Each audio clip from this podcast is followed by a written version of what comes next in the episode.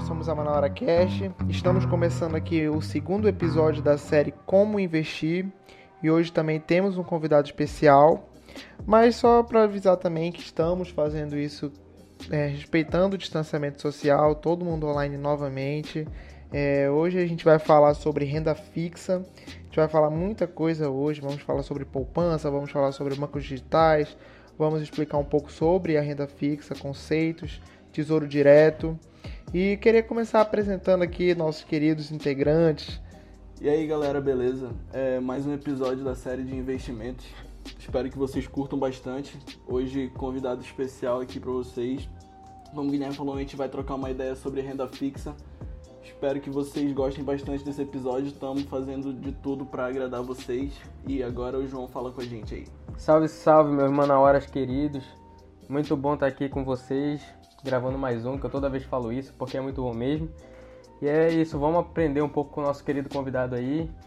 E, e que ele fale um pouco mais sobre renda fixa, né? Que esse é o nosso objetivo nesse episódio, falar um pouco mais sobre renda fixa, para que os nossos ouvintes que querem começar a investir possam aprender um pouco, né? Então, estamos aqui com o João, meu, meu xará, né? Que vai falar um pouco para a gente sobre essa questão da renda fixa. Opa, bom dia, boa tarde, boa noite, pessoal. Não sei a hora que vocês estão escutando, né? Uh, recebi o convite aqui do pessoal da Manauara Cash e vai ser um prazerzaço falar de algo que eu gosto tanto, acho que os meninos também, que é investimentos, né? E aí hoje o tema especial é renda fixa, falar um pouco de poupança ali, como eles falaram, uh, CDB, explicar as diferenças aí, o que, que é bom, o que, que não é, o que, que pode ser legal nesse momento e tudo mais. O João Lucas também aí, no caso, ele é sócio da Eu Quero Investir, né, João? Sim, sim. Escritório aqui que tá em Manaus desde 2017, pô. Show. O site, no caso, aí é www.euqueroinvestir.com.br. Galera, dê uma olhada lá, a gente olhou aqui antes. Muito sensacional o site. Uh, recomendo aí para vocês darem uma olhada e aprender um pouco mais também.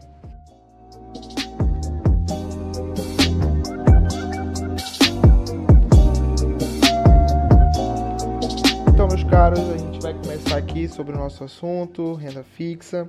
E vamos começar pelo início mesmo, pela base. Vamos por conceitos. João, fala pra gente, João Lucas, né? Como a gente tem dois João, eu tenho que falar João Lucas. João Lucas, é, conta pra gente, cara, com, o conceito de renda fixa, só para o pessoal entender. Cara, vamos lá. É, a característica principal né, de uma renda fixa é o seu conservadorismo. Né? Então, ah, só porque é conservadora é ruim? Não, claro que não. É só uma característica dela. Ou seja, ela vai ter um rendimento de forma linear, onde o investidor Uh, ele vai correr baixíssimos riscos, a sua aplicação vai sofrer muito pouca oscilação, né? e isso daí, inevitavelmente, vai se traduzir numa rentabilidade um pouco menor, tá? Mas dependendo do motivo pelo qual você aplica ali numa renda fixa, ela pode ser o ideal para você. Entendi. E, e, como é que a gente pode, como é que a gente identifica, cara, o que, que é uma renda fixa, no caso? É, porque a gente sabe que a renda fixa ela também mexe com investimento no governo, né? investimento em instituições financeiras. Como é que funciona? Como é que eu identifico se essa aplicação é uma renda fixa ou renda variável? Cara, uma renda fixa, ela já vai estipular, ter inicialmente né, estipulado seu prazo e a remuneração que o investidor ele vai restituir ao final é, daquele, daquele prazo acordado, né? Então, pô, vou ficar nesse título aqui durante 10 anos e vou ganhar 9% ao ano. Perfeito. Você vai. Isso é renda fixa. Né? Renda variável, ah, eu vou ficar nesse investimento 10 anos, eu não sei quanto que eu vou receber aqui lá na frente, né? Então acho que essa daí é o ponto principal para diferenciar uma renda fixa de uma renda variável. O tempo, no caso, então. A gente vai ter não só o tempo, né? A gente vai ter uh, uma pactuação já das taxas que esse investidor vai receber em determinado período, né? Então a gente tem alguns títulos do Tesouro Direto, por exemplo, que eles vão ser pré e pós-fixados. E aí lá na frente eu acho que a gente vai entender um pouquinho melhor qual a diferença disso daí. É, então, João, pelo que eu entendi, é o tipo de investimento acho que eu gostaria, porque igual eu falei no podcast passado, cara, eu não tenho muito dinheiro e, e o dinheiro que eu tenho eu não queria perder. Então, é, como tinha falado do Tesouro Direto, é, que é uma taxa de é uma taxa certa, tem, se eu não me engano, tu faz o investimento e tu tem já a taxa certa de quanto isso vai voltar para ti. Eu queria que tu explicasse um pouco mais sobre o Tesouro Direto. Seria isso que eu falei mais ou menos? Cara, mais ou menos é isso, tá? Aonde que vai ser diferente? Vamos, vamos começar do básico então. A gente tem ali no Tesouro algumas aplicações uh, que elas vão ser pré e pós fixadas, né? Então, que aplicações são essas? Uh, uh, hoje a gente tem, só para explicar, né? renda fixa, a gente tem dois tipos de renda fixa. As que são emitidas por instituições financeiras e as que são emitidas pelo Tesouro Nacional, né? Então, a gente vai ter, ali falando do Tesouro Nacional, uh, dois tipos de aplicações: as que são pré-fixadas e as que são pós-fixadas. E qual a diferença principal entre essas aplicações? Tá? As pré-fixadas elas vão ser uh, títulos que o rendimento ele já está associado a uma taxa que tu conhece na hora que coloca o dinheiro ali. Então, como a gente falou no início, o que é renda fixa? É um investimento que tu, no momento da aplicação, já sabe quanto ela vai te render em determinado prazo. Então, os, os investimentos pré-fixados são essencialmente isso daí. São títulos que o rendimento está associado a uma taxa já conhecida no momento da aplicação. Tá? Então, se tu for resgatar daqui a 2 anos, 10 anos, 30 anos, tu vai receber aquele valor pactuado 2, 10 ou 30 anos atrás. Beleza? Exemplo de pré-fixado. A gente vai ter uh, de títulos públicos, né? Pode ser o Tesouro pré-fixado, que é a antiga LTN, para quem for mais velho, ou o Tesouro pré-fixado com juros semestrais, que é a famosa NTNF. Beleza? Esse pós-fixado, aí algumas pessoas se complicam, né? Porque se eu for explicar aqui, ele vai ter característica de renda variável, mas não é, ele entra em renda fixa também, tá? Por quê? Tá? É, eles são classificados em renda fixa porque o rendimento deles está associado a um indicador, é, seja um CDI da vida, seja uma Selic, né? Então, ou seja uma inflação, que é o IPCA. Então ele já está associado a esse indicador. O mais comum, só para quem não conhece, é o CDI, que é o Certificado de Depósito Interbancário. Tá? E aí ele já é um título pós-fixado, onde tu vai ganhar uma taxa atrelada a esse indexador. Então tu não sabe quanto tu vai receber daqui a 10 anos, mas tu sabe que tu vai receber, por exemplo, IPCA mais 5%. IPCA é a nossa inflação, traduzindo para o investidor leigo, né, ou ouvinte leigo, tá? Então, são essas as duas principais uh, modelos né, de investimento em renda fixa, pré-fixado ou pós-fixado. E para quem está escutando e que não conhece muito sobre esse assunto também, de que maneira interfere a taxa Selic? A gente viu que nessa crise, tudo que está acontecendo, é, a taxa caiu muito, né, gradativamente já tem muitos anos e está na sua mínima histórica agora, né, 3%, e tem previsão, tem gente que prevê aí que pode até diminuir, né, para 2,5, se não me engano. E de que forma essa taxa Selic pode influenciar? Porque ela é só mais um indexador que pode ser usado, né? Mas de que forma ela influencia na renda fixa? O que, que é Selic, João? Uh, é um referencial que a gente tem, como eu falei ali. A gente vai ter para investimentos públicos a Selic, vai ter para investimentos uh, privados ali, o CDI é o mais famoso, né? vai ter o IPCA, que é o de inflação. Então, quais são os principais efeitos se alguém falar que a Selic aumentou ou abaixou? Primeiro de tudo, a gente tem que lembrar que a isso eu falo lembrar porque a gente escuta nas aulas de história do ensino médio, mas depois a gente esquece, né?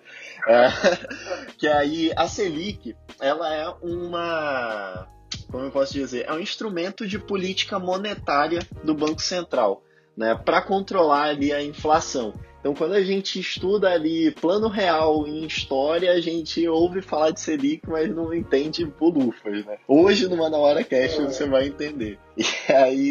história do Manauara Cast. e aí, ou seja, a Selic é um instrumento, tá? Como eu falei, de política monetária do Banco Central. Então, quando o Banco Central altera a meta dessa taxa, né? A rentabilidade dos títulos que são indexados a ela também se alteram. Então, tu tem um pós-fixado ali atrelado à Selic. Se o Banco Central aumentar ou diminuir essa taxa, esse título pós-fixado ele vai render mais ou render menos, tá? Então imagina só que uma redução na taxa Selic ela vai diminuir o custo dos bancos, né, para ter mais dinheiro. Né? Então eles tendem a emprestar a juros menores. Então, se os bancos emprestam a juros menores, a gente vai ter mais financiamentos, né? A gente vai ter mais dinheiro de empréstimo barato. E isso daí vai estimular o consumo, ou seja, a inflação vai subir. Como a gente está vendo agora, pô, o, o, o Banco Central está reduzindo muito a, a taxa Selic e alguns falam em 2,25, vai ser o próximo corte vai sair de 3 para 2,25. Por quê? Para estimular o consumo. A gente está com a economia em meio à pandemia muito enfraquecida. Então as pessoas têm que pegar dinheiro emprestado, elas têm que voltar a comprar para reaquecer os negócios. Né? Lá na frente, aí a gente já vê uma taxa Selic subindo. Para quê? Para desestimular esse consumo né? e favorecer a queda da inflação. Beleza? Outra pergunta que eu queria fazer é na questão que a gente falou no primeiro episódio sobre reserva de emergência. E quem quiser saber qual é o melhor método para ou qual é o melhor produto para botar suas reservas de emergência, a gente vai falar no final do podcast, então fica acompanhando aí. Mas eu queria saber de ti o seguinte, João. É, com essa taxa tão baixa, ainda está valendo a pena investir em renda fixa? Para quem está iniciando, por exemplo? Cara, sem dúvida, tá? Por que, João, sem dúvida, tu diz isso com tanta certeza? Uh, em meio ao caos que a gente viu recentemente ali, poxa, a bolsa caiu pra caramba, uh, olha só, meu dinheiro vai desvalorizar, renda fixa caindo. Por que, que é interessante a gente pensar em títulos, especialmente títulos do Tesouro? Tá? Esses títulos, esses papéis, principalmente os que são atrelados à inflação e têm um prazo mais mediano, mediano é 2020 ali, 2030. 2020 é quando a gente está, né? 2030, 2040, tá? Esses, esses títulos, eles acabaram tendo um preço muito baixo né, nesse momento, porque o, o patamar do nosso juros futuro aumentou pra caramba. E quando os juros aumenta, o preço dos títulos cai, tá? Eles são inversamente proporcionais. Então, juro futuro subiu, preço do título caiu, tá beleza? Então, isso acabou gerando uma oportunidade. Né? Se a gente pensar numa perspectiva de recessão em muitos países, de juros negativos em economias grandes, é muito improvável que os juros no Brasil, pelo menos no médio e curto prazo, tá, ele aumente. Então, a Selic vai aumentar uh, Selic vai aumentar para 6, 7% esse ano? Não, tá? Mas os juros os juros futuro, só para a pessoa entender, existe uma projeção de juros futuro. Em momentos muito descorrelacionados com a realidade, isso daí flutua mais do que a realidade. Então acaba que a gente vê gaps aí uh, muito interessantes para a gente entrar, tá? E a gente viveu nesses últimos vai, dois meses, uma dessas oportunidades, desse gap de, de descorrelação né, entre juros futuros e juros real. Tá? Isso acabou criando oportunidades, especialmente em papéis tá, atrelados à inflação, como eu falei, com um vencimento ali em, até 2040, 2050, eles são muito bons. Tá? E aí, para quem gosta de pré-fixado, que são as NTNFs, aí a gente vai ter papéis 2023, 2025 com ótimos preços. Então, renda fixa é interessante? É nesses casos somente, tá? E sem contar que tem muito banco precisando de dinheiro, então é fácil tu ver CDB aí para os próximos 6, 7 anos pagando 10% ao ano, né? Então, uma ótima oportunidade aí. Galera, a gente está falando sobre taxa Selic. Vocês podem ver aí, quando vocês forem pesquisar, uma coisa chamada Tesouro Selic. E tem uma, uma grande diferença entre as duas.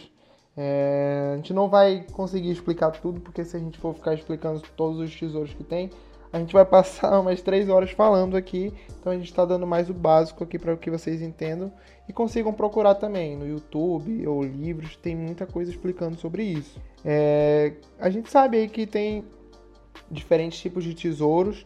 É, tesouro, no caso, seria uma coisa voltada pro governo. É, tesouro, na verdade, e isso é, é, é, é, um negócio que a gente se acostumou a falar, vou investir em tesouro. Tesouro, na verdade, é a plataforma do governo para você comprar títulos públicos, né? Então, Sim. acaba que são os títulos públicos que você está comprando ali. E se vocês não conhecem a outra forma que a gente investe no governo, é pela poupança. A poupança também é do governo. Então, tipo, a gente vai falar isso mais na frente também. É, se você deseja não investir no governo, você acha, ah, não, não quero investir nesse governo, você já está investindo provavelmente pela poupança. Então, o Tesouro Direto é uma forma de você ter uma rentabilidade maior e é muito interessante que vocês aprendam sobre isso.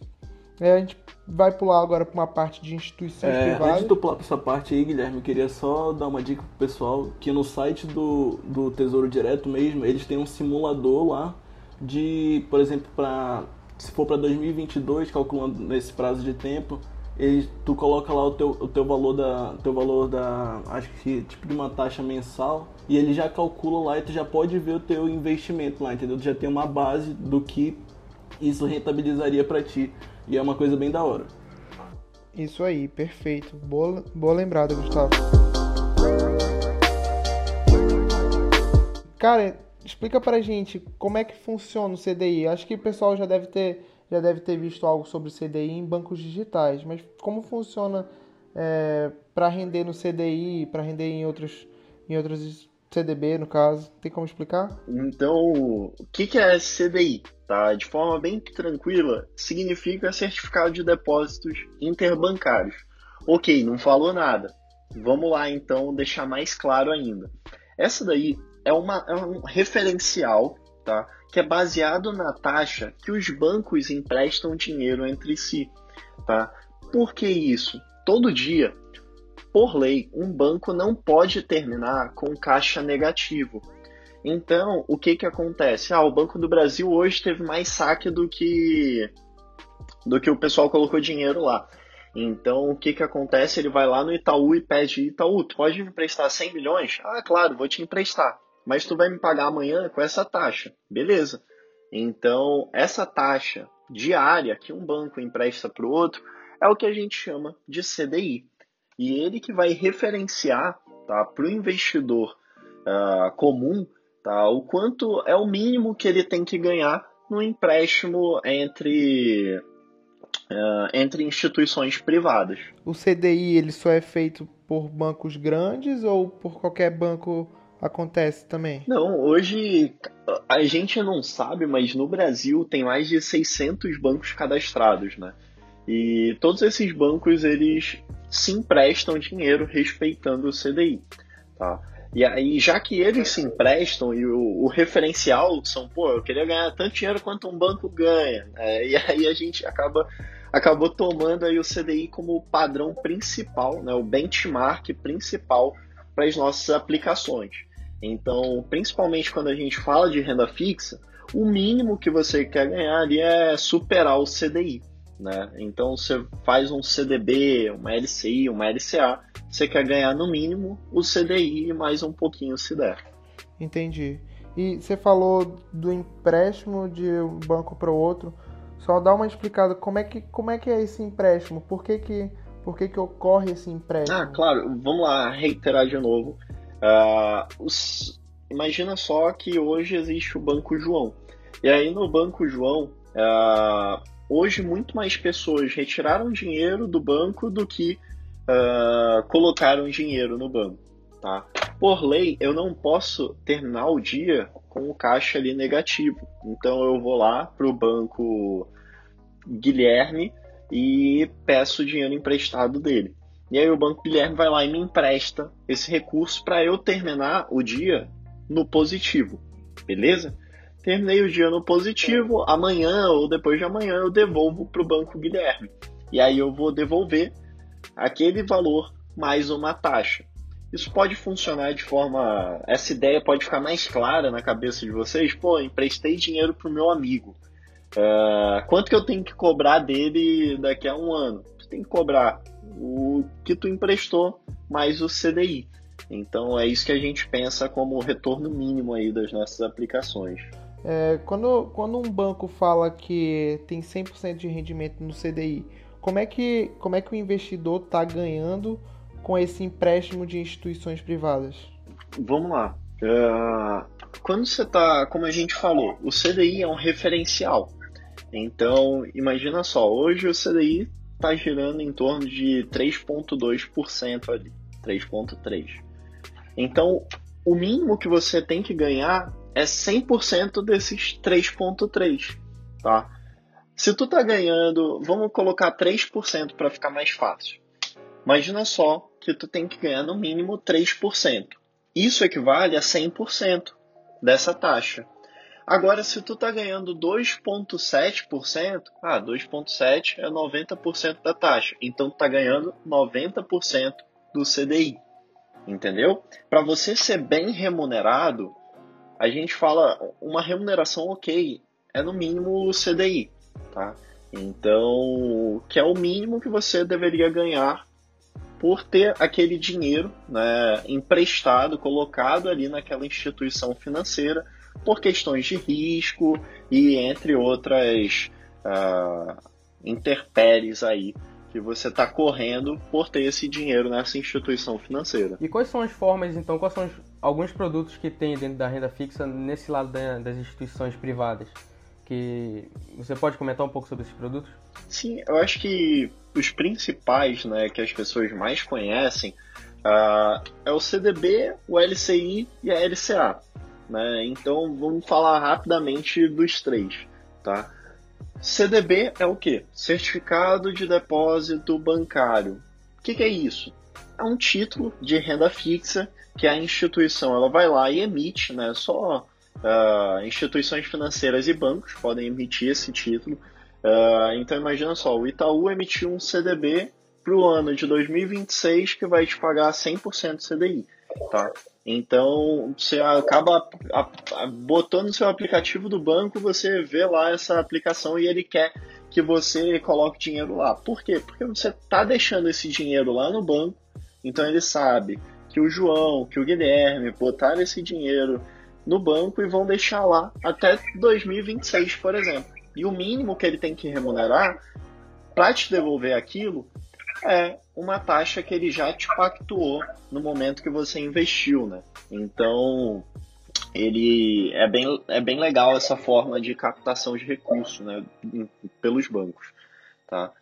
E aí, eu acho que a outra que a gente tem, e eu falo a outra porque se você entende uma, você já entendeu a, a outro tipo de aplicação, é o LCI e o LCA.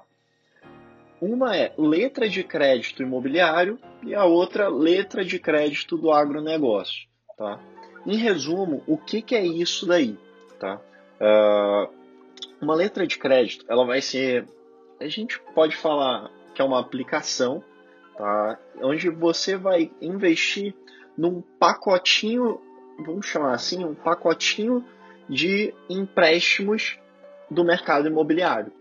Então, o banco ele tem lá uh, um, vários empréstimos ali para as pessoas comprarem suas casas, fazerem uh, seus imóveis, etc., do setor imobiliário, tá?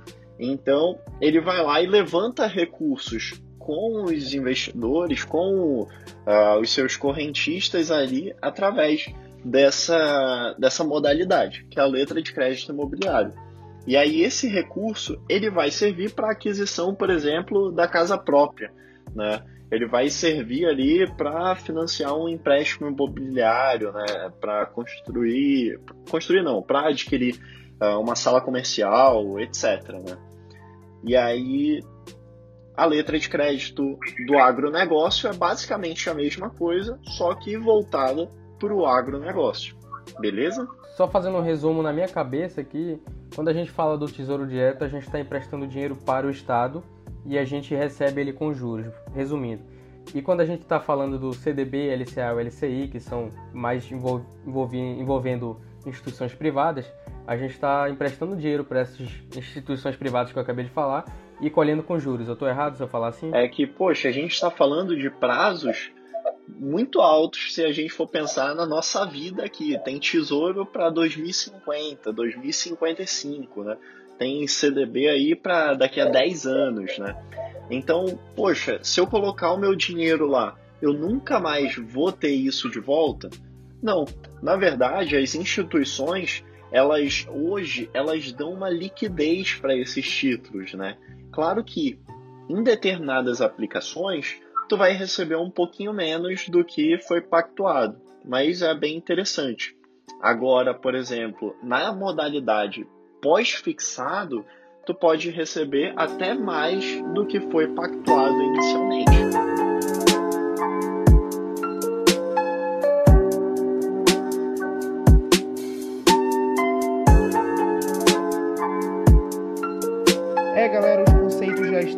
Prática aqui, a gente já botou todos os conceitos que a gente consegue botar hoje no podcast, né? Porque, como eu disse, se a gente for passar um tempão falando sobre, sobre isso, vai ficar incontrolável, a gente vai falar muito e vai dar muito tempo de podcast.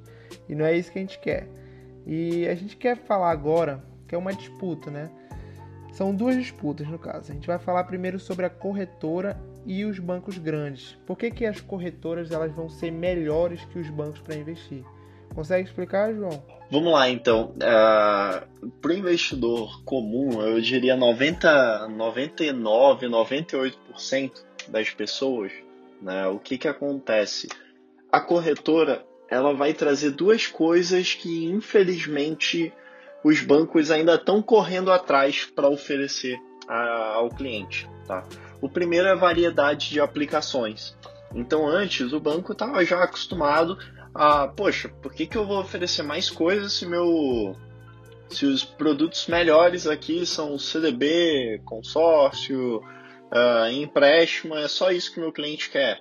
Né? Às vezes uma previdência privada.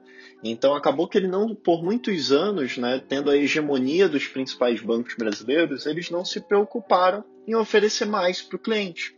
E aí chegaram as corretoras oferecendo uh, uma gama gigantesca de possibilidades para o investidor comum né? e ele acabou se, se apetecendo de uma forma melhor né, a, essa, a esse tipo, esse modo de aplicação que é através de corretores. Então, o primeiro é a variedade. Tá? As corretores hoje elas são muito interessantes por isso.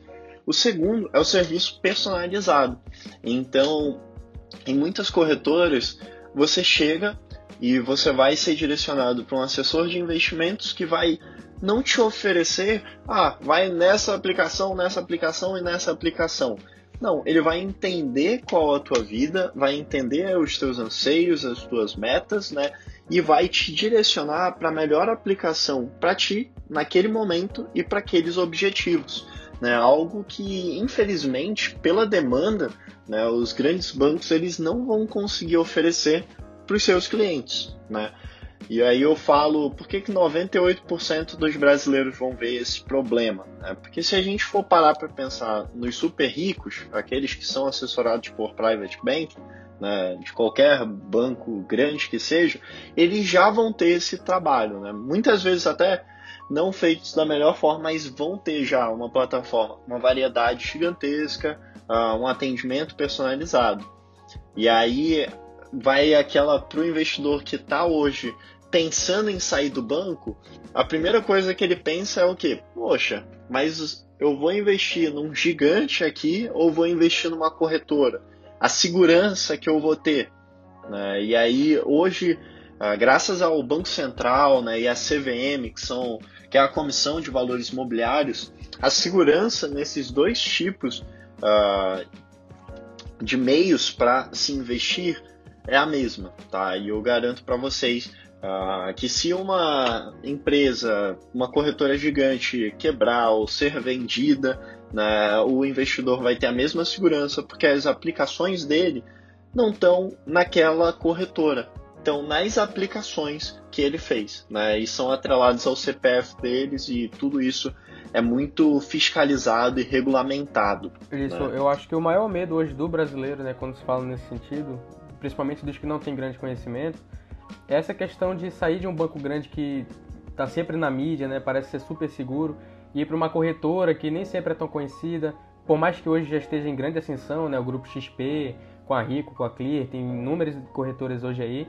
mas mesmo assim muita gente ainda não vê confiança, né, ainda não acha que pode botar o seu patrimônio ali que vai estar seguro. Eu acho que muita gente, por conta da ignorância, não consegue ver dessa forma, né?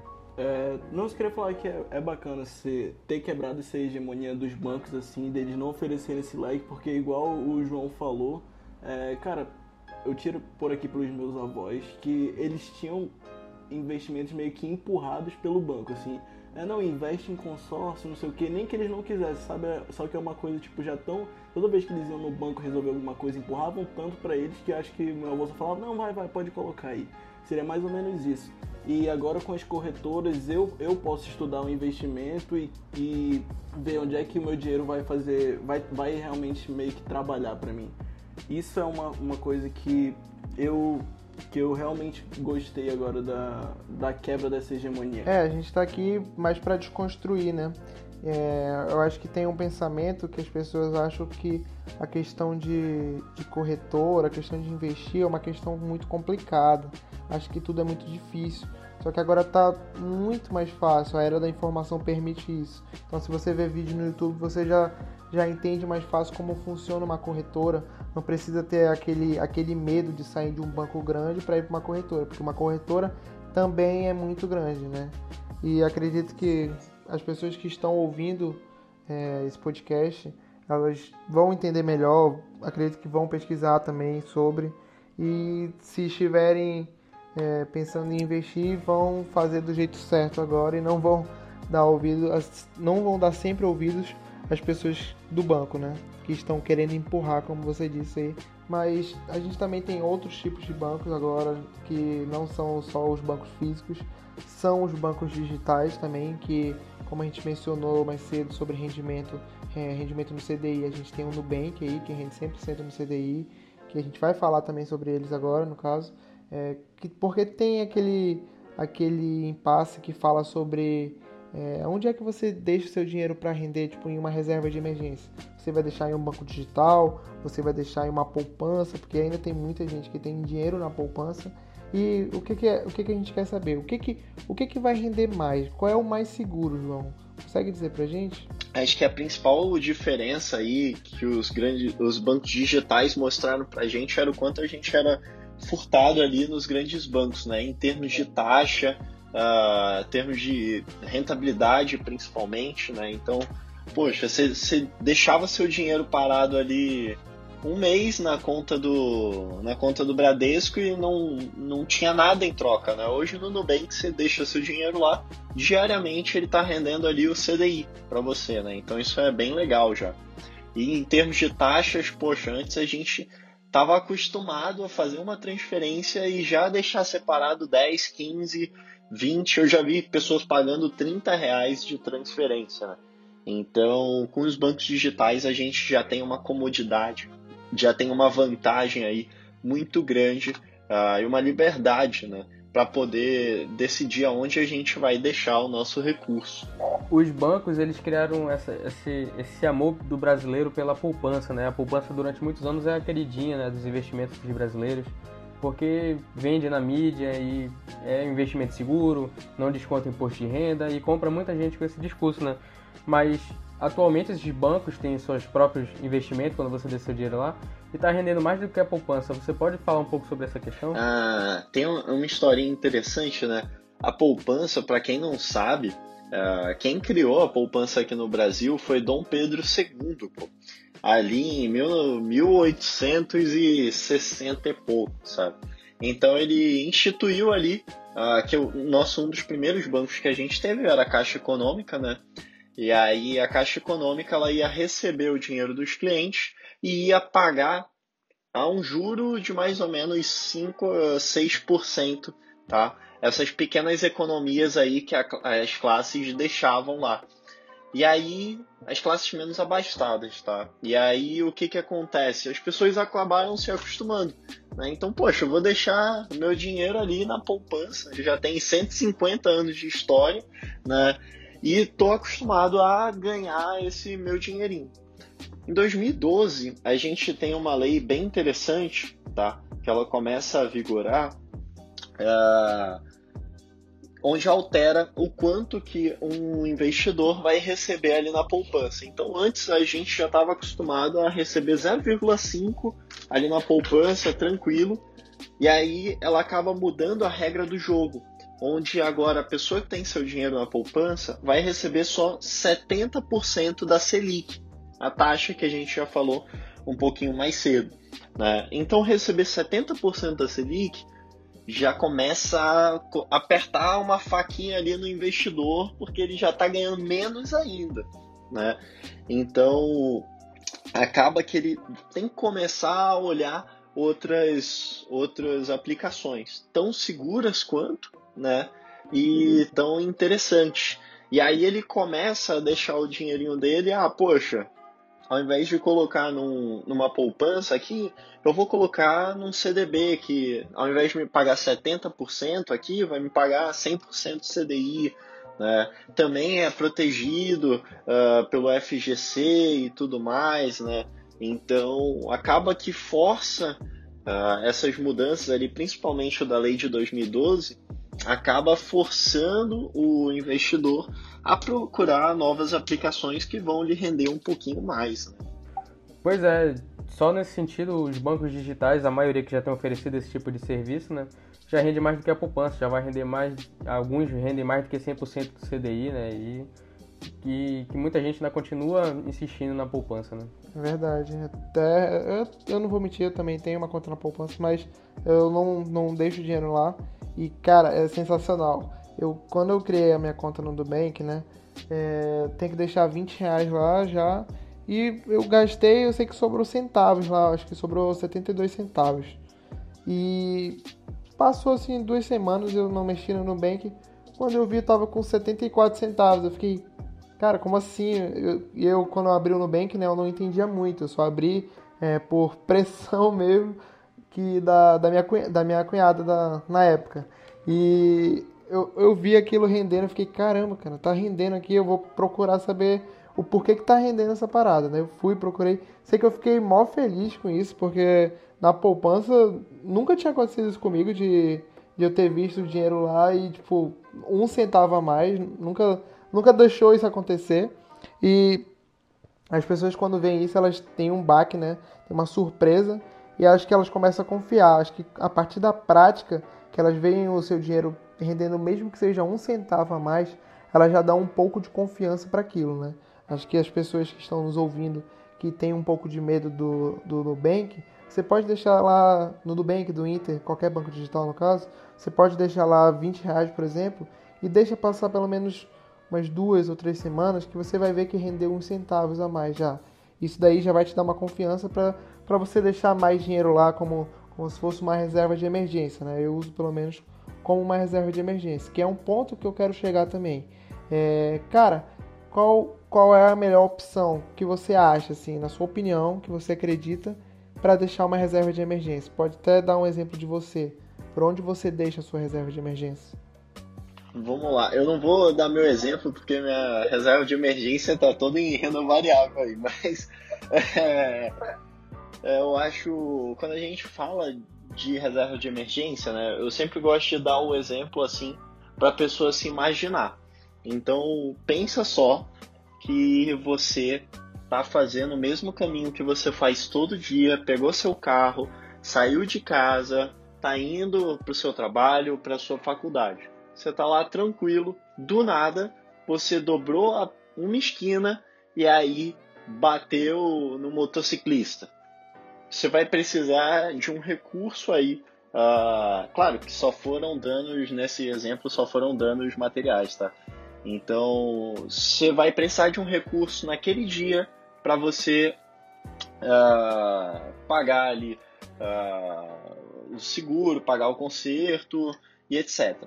Então você vai precisar daquele dinheiro naquele dia e um dinheiro certo, tá? Isso é a tua reserva de emergência. Ou seja, quando a gente fala desse dinheiro especificamente, a gente, pelo menos eu gosto de mensurar de 3 a 4 vezes os teus gastos mensais, né? E eles vão estar ali num, numa aplicação, num investimento que vai te render o CDI se render um pouquinho mais, tá ótimo, tá? Mas que tu não vai correr risco, tu não vai ter oscilação, vai ser uma renda fixa praticamente, de alta liquidez, onde tu tem certeza que tu já tem aquele valor disponível, tá? Então não vai ser uma aplicação que tu vai, ah, poxa, até crédito privado, antes a gente pensava crédito privado é reserva de emergência, hoje a gente vê que não é. Né? Então, é uma aplicação, como a gente falou, conservadora, sem risco e sem oscilação. Né? Então, deixar no Nubank, como tu falou, cara, tá ótimo, sabe? Já, já serve. Não é a tua reserva de emergência que vai te fazer ficar rico, ela vai te fazer uh, não passar perrengue quando tu mais precisar de recurso, né? Então, esse é o principal papel aí de uma reserva de emergência bem, bem trabalhada, né?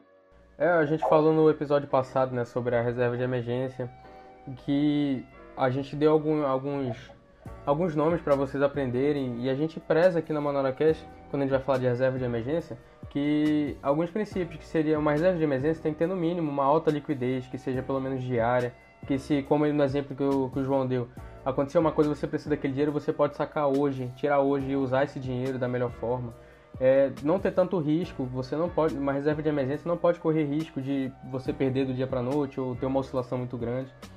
E, e, consequentemente, com essas coisas que eu falei, ela vai ter baixos e médios rendimentos.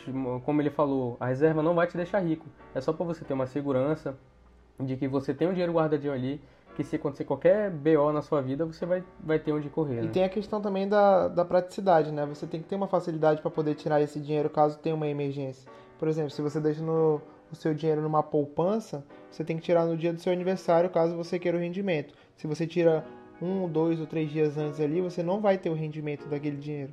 Então é importante que você também deixe em um lugar que, que tenha facilidade, que eu posso dar como exemplo um banco digital. É, eu deixo no Nubank, no caso. E eu tenho uma facilidade onde também está rendendo, né? Como já disse, 100% no CDI. Você pode procurar mais bem que eles têm é, o Ajuda-me, no caso, que você procura sobre tudo.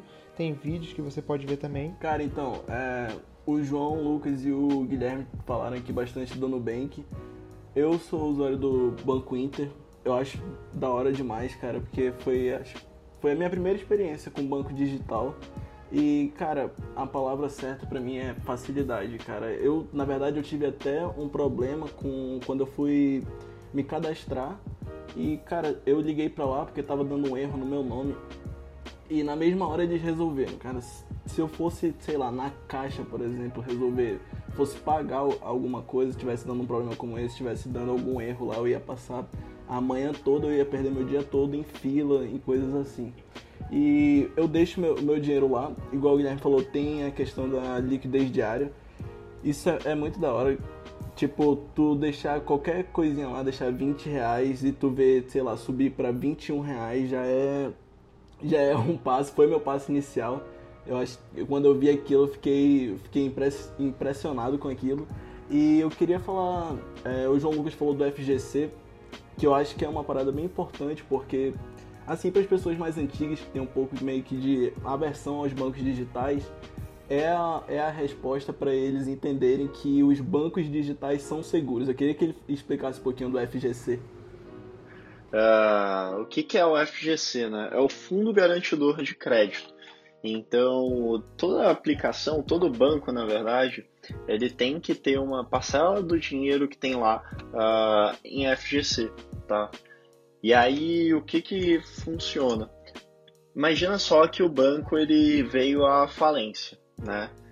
E aí, falindo o banco, vai ser acionado esse mecanismo aí de proteção aos investidores, tá? Onde esse uh, todo investidor que tem aplicações lá, claro, aplicações que são garantidas ao FGC, uh, ah, que são ali, como eu posso dizer, seguradas, né, por esse fundo, o que que acontece? Eles vão ser restituídas num valor de até 250 mil por CPF. Então imagina só que uh, o Guilherme tinha um investimento no banco XYZ. O banco XYZ faliu. Tá? E ele tinha 200 mil lá num CDB. E aí o que, que acontece? O banco, no momento que vem a falência, vai acionar esse mecanismo aí de proteção aos seus investidores, né? E todos eles uh, vão ser restituídos ali. Então, o Guilherme vai ser restituído nos seus 200 mil ali que aplicava uh, no CDB uh, ah, do banco XYZ. Beleza? Show, cara, perfeito, perfeito. Outra coisa também que eu queria falar era na questão do. Se a pessoa, mesmo assim, mesmo com, com o FGC, ainda tiver medo, não se atenha só aos bancos digitais, né? Eles são muito bons, mas mesmo assim ainda existe o risco dele quebrar e e tem muita gente que tem medo, né? Tem muita gente que não confia no Nubank, no Banco Inter. E se mesmo assim insistir, existem aplicações como a gente falou aqui em cima, Tesouro Direto, que pode ser o Tesouro Selic 2025, que tem liquidez diária. Procure também, pode ser um CDB com liquidez diária que existe, entendeu? Então não se atenha só a isso. Por exemplo, um tesouro só vai perder teu dinheiro se o Estado falir, né? Ou se vier um outro presidente que puxe tudo, mas eu acho muito difícil, entendeu? Então, então dá para confiar, assim, na, na renda fixa. É isso aí. É, e lembrando que a reserva de emergência, no caso, é uma opção é, do, do ouvinte aí, né? Não, não se limite ao que a gente fala, como o João, o João disse, ele deixa sua reserva de emergência em renda variável. É, lógico que eu não, não é o que eu acho certo, mas isso daí é uma coisa, como eu digo, é, vai muito da pessoa. Então, tipo, se eu acho, se eu prefiro ser um pouco conservador e eu quero deixar minha reserva ali parada sem eu tocar, é uma, é uma coisa sua. Então, é, não, não se limite ao que as pessoas dizem, não se limite ao que eu digo aqui, não se limite ao que o João, o Gustavo e o João Lucas dizem. Então, é só questão de você procurar qual é o melhor para você.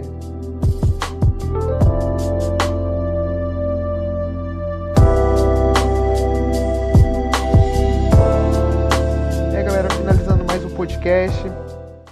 E toda vez eu vou falar, como de costume, a gente sempre pede para o convidado para que ele, ele dê uma dica de um livro, para que você leia e aprenda um pouco mais.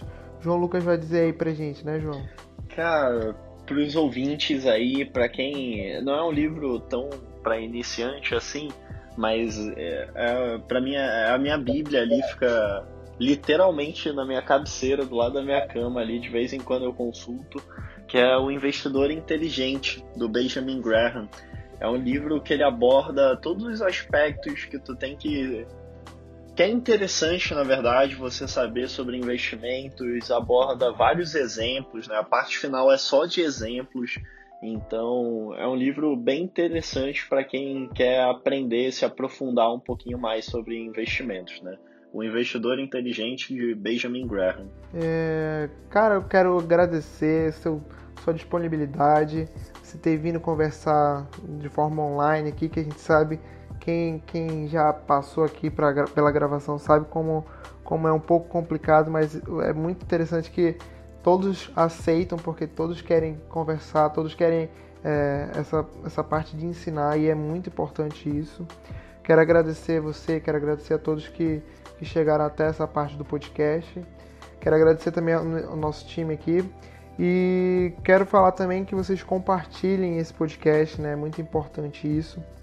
O nosso primeiro podcast da série foi muito bom, a gente teve feedbacks excelentes de pessoas que realmente não conhecem sobre o mundo do investimento e elas ficaram impressionadas, elas querem aprender cada vez mais. Eu conversei com pessoas que já estavam lendo livros e é fundamental esse feedback de vocês. A gente isso dá uma motivação a mais para a gente, com certeza. E a gente pede que vocês compartilhem, é, o nosso podcast, seja numa rede social, seja no Instagram, seja no WhatsApp. Manda para o seu amigo, manda para sua amiga, qualquer pessoa que para que ouçam é, esse podcast e aprendam juntos. Beleza, pessoal? Isso aí, rapaziada. Queria agradecer demais a presença do João, mano. As explicações foram bem claras. Acho que hoje foi bem mastigado. Dá para todo mundo é, entender bem o que foi passado aqui. E é o que o Guilherme falou, galera. Se vocês curtirem, compartilhem. Compartilhem com os amigos de vocês, com a família. A gente precisa muito dessa ajuda. E é isso aí. Valeu. Valeu, time. Muito obrigado aí, João. Foi muito bom a conversa hoje. E é isso. Faço das palavras dos meus amigos as minhas. Compartilhe, por favor. Ajuda a gente aí. Valeu.